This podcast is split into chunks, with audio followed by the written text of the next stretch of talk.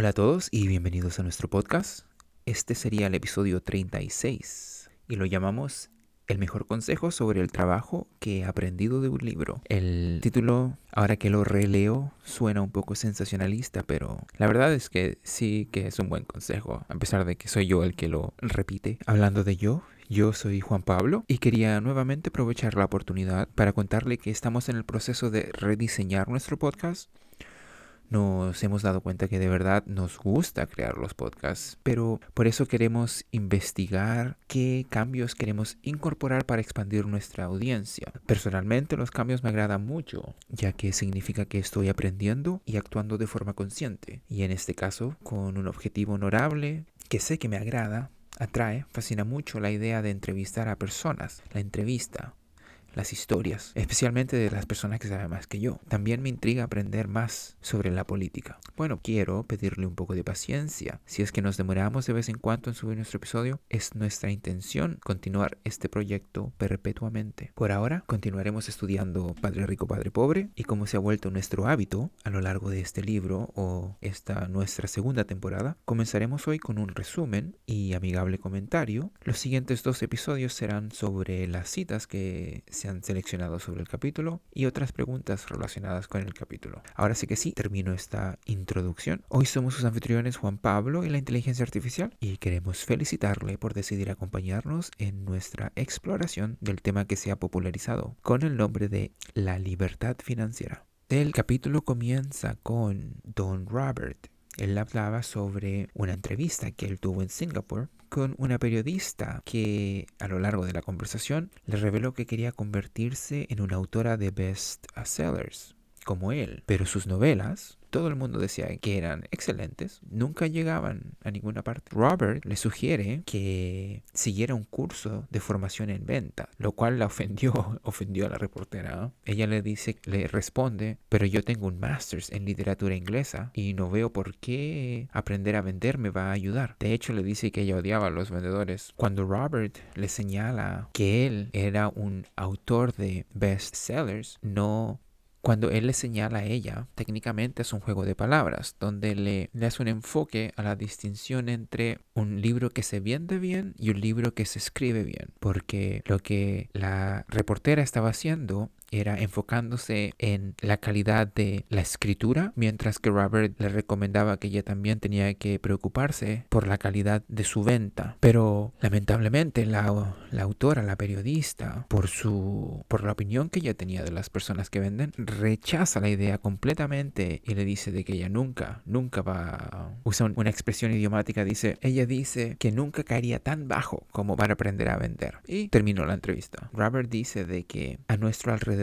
hay personas con talento que pasan apuros económicos, como esa periodista, y que en las palabras de un consultor empresarial que él conoce dicen, están a una habilidad de la grandeza. Lo que eso significa es que demasiados de nosotros nos especializamos. Si aprendiéramos y domináramos una sola habilidad más, él dice, nuestros ingresos aumentarían exponencialmente. El problema es que cuando se trata del dinero, la única habilidad que la mayoría de la gente conoce es trabajar duro, esforzarse, trabajar largo largas horas, con mucho esfuerzo. Pero si esa periodista tomara algunos cursos de redacción publicitaria, él dice, y de ventas, y a lo mejor si luego consigue un trabajo en una agencia de publicidad, donde aprende a conseguir millones en publicidad gratuita, una habilidad que podría utilizar para convertir su próxima novela en un éxito de ventas. Continúa, cuando Robert publica su primer libro, eh, titulado If You Want to Be Rich and Happy, Don't Go to School, o en español, si quiere ser rico y feliz, no vaya a la escuela. Uno de sus editores le sugirió que cambiara el título por la economía de la educación. Pero Robert, él sabía que ese título no se iba a vender, no, no vendería, así que se negó. Aquí hay un detalle importante porque Robert trata de hacerle entender al lector de que a pesar de que Robert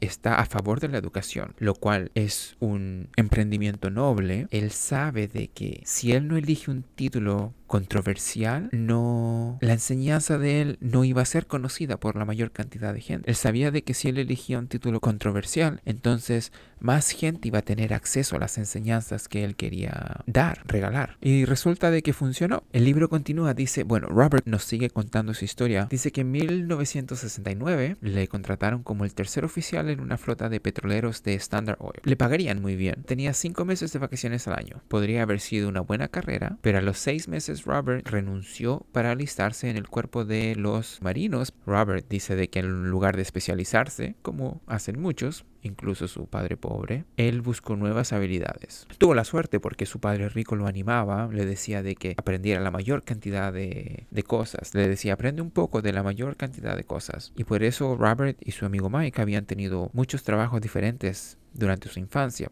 para poder adquirir uh, experiencias variadas. Pero el padre pobre no entendía la decisión porque él creía de que Robert se iba a convertir en el capitán de un barco. Pero lo que no entendía era de que el padre rico sabía que Robert había ido a la escuela para aprender sobre el comercio internacional y se enlistó en el cuerpo de marinos para aprender a dirigir tropas y esa habilidad de liderazgo, de liderazgo le serviría en cualquier negocio que tuviera por delante. Es como lo que hizo el o lo que testifica el creador de PayPal él dice que si él no hubiera ido a, al Navy de los Estados Unidos, él no hubiera aprendido la, lo que es el liderazgo. Bueno, ahí podemos ver otro, otro ejemplo. En creo que cuatro años después, ya, cuatro años después, Robert renuncia y eh, se pone a trabajar para Xerox, que es la compañía de impresoras, impresoras, copiadoras y todo ese tipo de máquinas de oficinas. Lo interesante era de que Robert era una persona tímida, pero él aplicó para ser vendedor, porque él sabía que en, en Xerox le iban a dar el mejor entrenamiento de ventas en el país en ese tiempo. Gracias a Xerox, Robert logró, logró superar su miedo a llamar a, a llamar a, conversar con personas desconocidas. Y después se volvió uno de los vendedores más productivos de la empresa. Cuando logra eso, se marcha y va a otro trabajo. Eso fue en cuatro años más. Dice que en cuatro años él lanza su primera empresa. Vendía, ¿cómo se diría? Billeteras el punto es que la mayoría de la gente se esfuerza por conseguir un trabajo seguro centrándose en el sueldo y los beneficios a corto plazo, lo que me van a pagar el próximo mes o la próxima quincena, la próxima semana. Pero lo que deberían hacer, de acuerdo a, a Robert, es buscar un trabajo que les enseñe las habilidades que ellos creen van a necesitar. Robert recomienda una visión a largo plazo. Él dice, en lugar de limitarse a trabajar por dinero y seguridad, acepte un segundo empleo para aprender una segunda habilidad. Muchos se resistirán porque no están preparados para el cambio, pero es como ir al gimnasio. Puede que tengas que convencerte a ti mismo para comenzar, pero te alegrarás mucho de haberlo hecho cuando acabe el entrenamiento. Él dice, si no estás dispuesto a trabajar para aprender algo nuevo y en cambio insistes en especializarte mucho en tu campo, asegúrate de que la empresa para la que trabajas está sindicada. Tus conocimientos especializados pueden ser inútiles fuera de tu campo. Eso es, eso es cierto. El capítulo continúa Robert le pregunta a sus alumnos, le dice, ¿cuántos de ellos pueden hacer una hamburguesa mejor que la de McDonald's? Y la mayoría levanta la mano. Pero la razón por la que McDonald's gana millones y ellos no es porque McDonald's es excelente en sistemas empresariales. El mundo está lleno de personas pobres llenas de talento, pero deben dedicar tiempo a aprender más habilidades, como los sistemas empresariales de McDonald's, para tener éxito. El papá pobre quería que Robert se especializara, aunque eso no funcionó bien en su propia vida. Nunca entendió que cuanto más especializado te vuelvas, más atrapado y dependiente estás de esa especialidad. Padre Rico, por otro lado, animó a Mike y a Robert a prepararse y aprender sobre un montón de diferentes áreas de negocio. Para la generación de la Segunda Guerra Mundial se consideraba malo saltar de empresa a empresa. Hoy se considera inteligente, ¿eh? te permite aprender más y te reportará dividendos a largo plazo. Buen punto. De hecho, cuando yo comencé a trabajar también no se miraba muy bien que una persona cambiara de trabajo muy a menudo. Pero ahora se sabe, se sabe de que si una persona no cambia de trabajo incluso va a terminar ganando mucho menos que una persona que cambia de trabajo por lo menos cada dos años o algo así porque cuando uno cambia de trabajo puede renegociar su sueldo. Mientras que uno si a uno lo promueven de dentro de la compañía es probable que el sueldo que a uno le den tenga menos peso porque ya estoy dentro de la compañía. De acuerdo a Robert las principales habilidades de gestión necesarias para el éxito son gestión de tesorería gestión de sistemas y gestión de personas. Y las habilidades especializadas más importantes son las ventas y el marketing. Las habilidades de comunicación, como escribir, hablar y negociar, son cruciales para una vida de éxito. Muy importante, escribir, hablar, leer. Bueno, la lectura está implicada, me imagino, por, en el aprendizaje. De hecho, eso es otro punto importante. Hay que un punto pragmático aquí. Diría yo, acerquémonos a nuestro círculo de amigos y averigüemos cuántos de ellos leen lo mismo o más que nosotros. Porque, por lo menos en mi experiencia eh, personal, me he dado cuenta de que las personas que leen poco tienen mucho de lo que hablar. Y cuando se ponen a hablar, dicen muy poco. Y después de poco tiempo, uno se da cuenta que las conversaciones son siempre las mismas. Ni siquiera eso, eso cambia, ni el contenido, ni el tema. ¿Cuál es mi punto? Mi punto es que es muy difícil aprender si no leemos. ¿Qué opinan? ¿Opinan que es difícil aprender si no leemos? Déjenme saber ahí en los comentarios. De verdad estoy muy, muy interesado en aprender lo que ustedes piensan. Si volvemos al libro, dice, estábamos hablando sobre las habilidades. Entonces estaba la comunicación, la habilidad de escribir, hablar, negociar, que son cruciales para la vida de éxito. Y esas son unas habilidades en las que uno tiene que estar trabajando constantemente. Eso no significa de que tenemos que ir a la universidad todos los años, pero a lo mejor, no sé, a un seminario o a una clase cada dos, tres años. Si uno está involucrado en lo que es o tiene carreras profesionales, de hecho lo eh, obligan a tener seminarios de forma constante porque los conocimientos evolucionan y si uno no aprende se va a quedar se va a quedar en el pasado. Un punto importante que hace el autor dice de que las habilidades de venta y marketing son difíciles para la mayoría de la gente, principalmente por su miedo al rechazo. Entonces él dice de que cuando uno sepa comunicarse, negociar y gestionar el miedo al rechazo, la vida resultará, bueno, de hecho la vida será mucho, mucho más fácil. A todo esto, sé de que han pasado varios minutos desde que comenzamos. Si no lo han descubierto, el mejor consejo sobre el trabajo que he aprendido de un libro es que hay que trabajar para aprender, no para ganar dinero. De hecho, si están trabajando y no le pagan, cambie de trabajo. Asegúrese que le paguen y le paguen bien, que le paguen de forma justa, pero que su razón principal por la que trabaja no sea el dinero, sea el aprendizaje. El autor del libro dice estar consciente de que estar técnicamente especializado tiene puntos débiles y obviamente tiene puntos fuertes. Entonces él dice, por ejemplo, de que las personas que están en técnicamente especializadas deben ampliar sus habilidades de comunicación, o sea, la forma en la que divulgan sus ideas. Otro punto que hace Robert es que todos debemos aprender a ser buenos profesores, además de buenos alumnos, porque para ser verdaderamente rico hay que ser capaz de dar y de recibir. Él dice de que enseñar era una de las formas en que tanto el padre rico como el padre pobre daban a los demás. Robert decía de que su padre rico también daba dinero a la iglesia, a organizaciones benéficas, porque él sabía de que para recibir dinero había que darlo. A todo esto tengo que darle las gracias a la inteligencia artificial porque hace esto de traducir y preparar el podcast mucho, mucho más fácil. Es imposible explicar la diferencia que hace tener inteligencia artificial y no tenerla. De hecho, wow. Bueno, estamos casi al final del capítulo.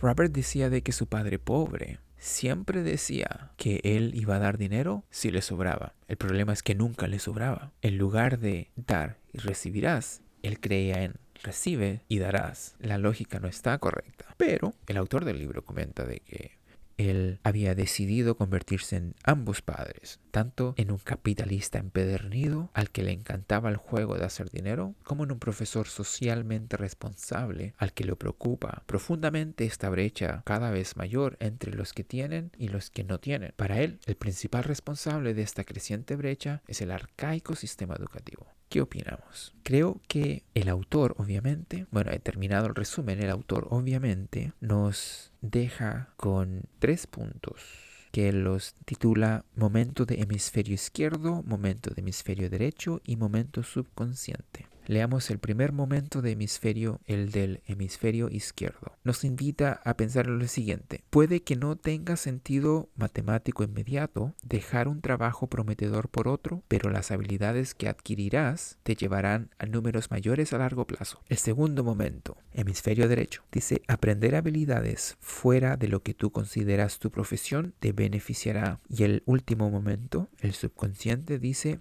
la situación que más temes es la habilidad que necesitas aprender y conquistar. Puede que tengas que obligarte a hacerlo, aunque, como ir al gimnasio, te alegrarás de haberlo hecho.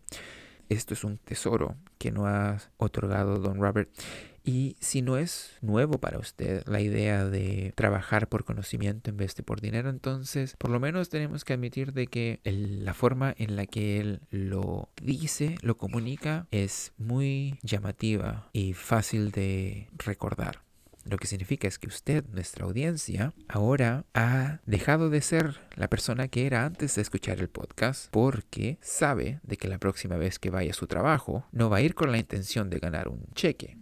Esa no va a ser su única razón por la que está en el trabajo. Más bien usted sabe de que está en ese lugar porque usted quiere aprender lo más que pueda sobre la mayor cantidad de cosas que pueda. Yo puedo atestar la veracidad de esto. De hecho, yo puedo, yo pienso en mi propia vida.